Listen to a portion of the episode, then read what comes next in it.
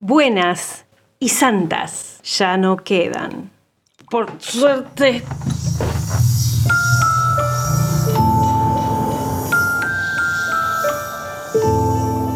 Buenas y santas.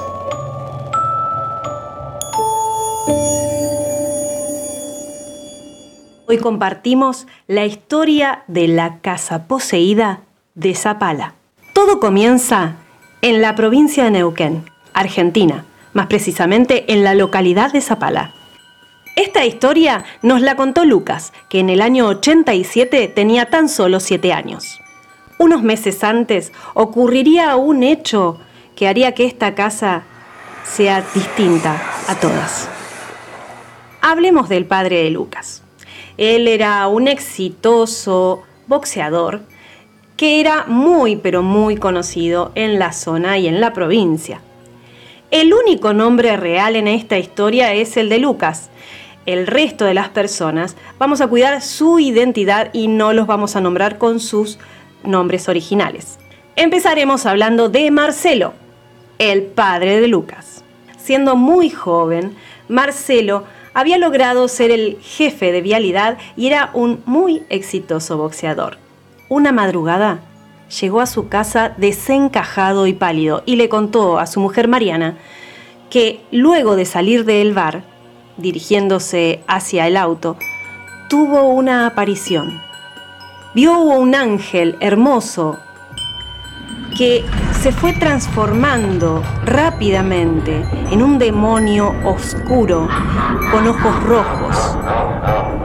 Marcelo lo invitó a pelear. Este demonio se empezó a reír y entre carcajadas le dijo que iba a morir y que no tenía más de dos o tres meses de vida.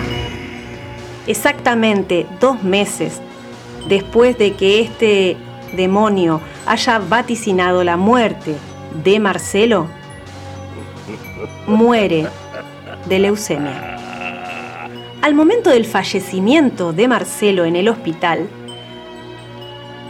Lucas aprovecha el descuido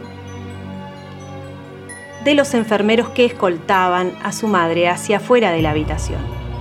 Y entró, descubrió el cadáver de su padre y pudo ver que estaba reventado. Cuando le pregunté a Lucas qué quería decir reventado, me explicó que de sus orejas y de su nariz salía sangre y que de su boca salía una baba blanca. A partir de la muerte de Marcelo, se comenzaron a dar hechos sobrenaturales dentro de la casa. Se escuchaban voces, ruidos en el techo, en las paredes, abajo de la cama. El cajón de cubiertos sonaba, se abría, se caían ollas, se abrían puertas de los placares, etc. Y en muchas oportunidades ellos escuchaban a su padre llamarlo. Una tarde en que Lucas y su madre estaban en el patio, vieron pasar un pájaro grande, negro. Su madre tembló. Sabía que ese pájaro era el tuetué. Existen brujos que se convierten en el tuetué, que no es ni más ni menos que un pájaro que tiene la cabeza del brujo. Dice la leyenda que para desactivar el maleficio del tuetué hay que invitarlo a merendar al otro día a tu casa. Bajo la silla se pone una tijera en forma de cruz abierta. Y si la persona que llega a tu residencia se sienta en esa silla y es el tuetué, no podrá levantarse. Así que Mariana cuando vio pasar ese pájaro enorme sobre sus cabezas, lo invitó a que vaya al otro día a las 6 de la tarde a merendar. Fue impactante para ellos cuando a las 6 de la tarde del otro día golpean la puerta. Era la madre de una vecina. Cuando entró a la casa, fue invitada a sentarse. Debajo estaba la típica tijera en cruz que se le pone a los tuetué. Si esa persona no se puede mover, es porque esa persona es el tuetué. Al descubrir esto, Mariana sacó a empujones y de los pelos a esta vecina hacia la vereda. Fue escalofriante escuchar cómo se reía. Los hechos siguen en esta casa.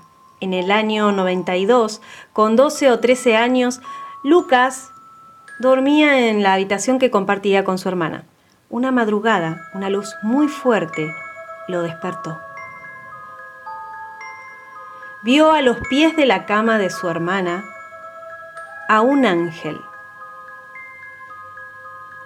Era un hombre de tez pálida, de cabellos rojos, que con su mano izquierda tocaba su corazón y con la derecha lo saludaba. Y cuando miraba a su hermana, movía la, cabeza. La cabeza. Esto asustó mucho a Lucas, pero a la vez sentía una tranquilidad. Ese ser luminoso lo miraba sonriendo. Cuando Lucas mira a su hermana, pudo ver que ella estaba abajo de las sábanas, porque evidentemente ella también lo había visto. Cuando Lucas atina a cubrirse la cabeza con la sábana, sintió que la luz era cada vez más fuerte. Se destapó y ese ángel que estaba a orillas de la cama estaba pegado a él. Y de repente cerró los ojos y se quedó dormido. Nunca hablaron de este hecho. Los dos pensaron que estaban soñando. Pero en algún momento su hermana le contó a su madre que había visto a ese ángel y Lucas se dio cuenta de que no era un sueño. Los hechos paranormales siguieron en esta casa. Los chicos crecieron y la hermana de Lucas tenía un novio. Este novio se llamaba Alfredo y vivía en Plaza Winkle. Pero cada tanto llegaba muy temprano a la madrugada a la casa de Lucas.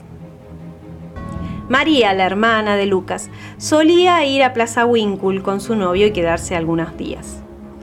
Una madrugada muy temprano, comenzaron a ver que las luces de la casa se estaban prendiendo. Pensaron que había llegado Alfredo y María de viaje, porque Alfredo solía prender todas las luces de la casa a su llegada. La madre de Lucas le grita desde la cama que por favor apague todas las luces. Pero no pasó nada. Lucas comienza a levantarse y ve que la puerta del baño se está abriendo sola. En ese momento suena el teléfono. Lucas va a atender y reconoce la voz de Alfredo. Llamado para que... Pero Alfredo le decía algo que no alcanzaba a entender. En este mensaje le decía que Alfredo y María, su hermana, habían tenido un accidente en la ruta viniendo de Plaza Winkle a Zapala. Luego, la conversación se cortó. Cuando la madre se levanta, Lucas le cuenta lo que había pasado. La madre llama a bomberos de Plaza Winkle. Recordemos también que estamos en los 90. No había telefonía celular. En el momento en que se produce el accidente donde Alfredo muere, se produce también esta llamada a la casa donde atiende Lucas. Cuando la madre de Lucas llama a bomberos de Plaza Winkle, Bomberos no sabía qué es lo que estaba pasando. Tardaron entre media hora y 45 minutos en llegar al lugar de los hechos. Alfredo conducía un 128. En él iba María, el hermano de Alfredo, y tres mochileros que habían levantado en la ruta. Alfredo, al parecer, iba alcoholizado y colisionó de frente con una camioneta. En el momento murió Alfredo, que se desnucó, y también los tres mochileros. La hermana de Lucas y el hermano de Alfredo sobrevivieron. Quiero que se entienda esto. En el momento del accidente es justamente la hora en donde están llamando a la casa de Lucas y Lucas está atendiendo y a él le pareció, lo confirma una y otra vez, que era la voz de Alfredo. En el momento en que estaba sucediendo el accidente, estaban llamando a la casa de Lucas. Y esa persona era Alfredo, era Alfredo, era Alfredo, era Alfredo, era Alfredo. Los bomberos claramente no habían sido, primero porque no lo sabían y luego porque tardaron 45 minutos en llegar al lugar de los hechos. Y la que informa a los bomberos del accidente fue la madre de Lucas. Después de este accidente y luego de tantos hechos paranormales, la madre de Lucas decide trasladarse con su familia a General Roca, Fisque Menuco, para comenzar una nueva vida. La casa quedó completamente sola, hasta que fue usurpada por un pastor. Durante 11 años, ese pastor ocupó la residencia de Lucas pero no le fue Al parecer no solamente escuchaba las voces, los cajones, el techo, todo ese tipo de cosas que pasaba cuando Lucas y su familia vivían ahí, sino que además se les hizo presente Marce. Marce. En una oportunidad, el pastor, hablando con el juez, quien finalmente lo sacó de la casa, le dijo que esa casa estaba embrujada.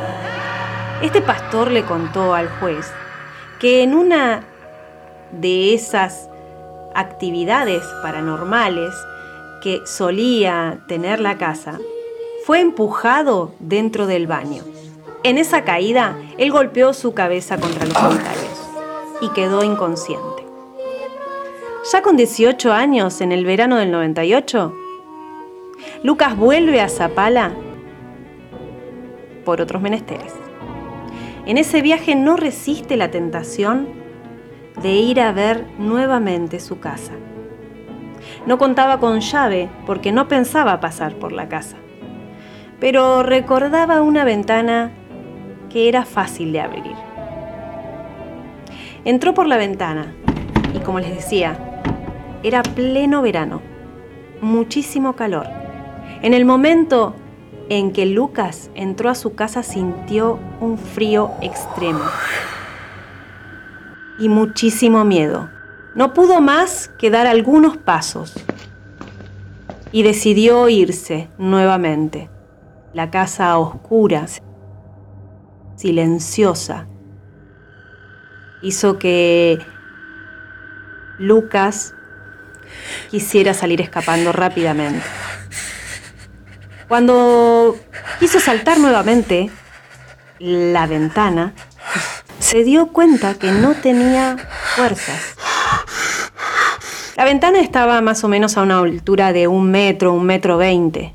Y fueron 10, 15 segundos, quizás un minuto, que Lucas no tenía fuerzas para saltar la ventana de esa casa.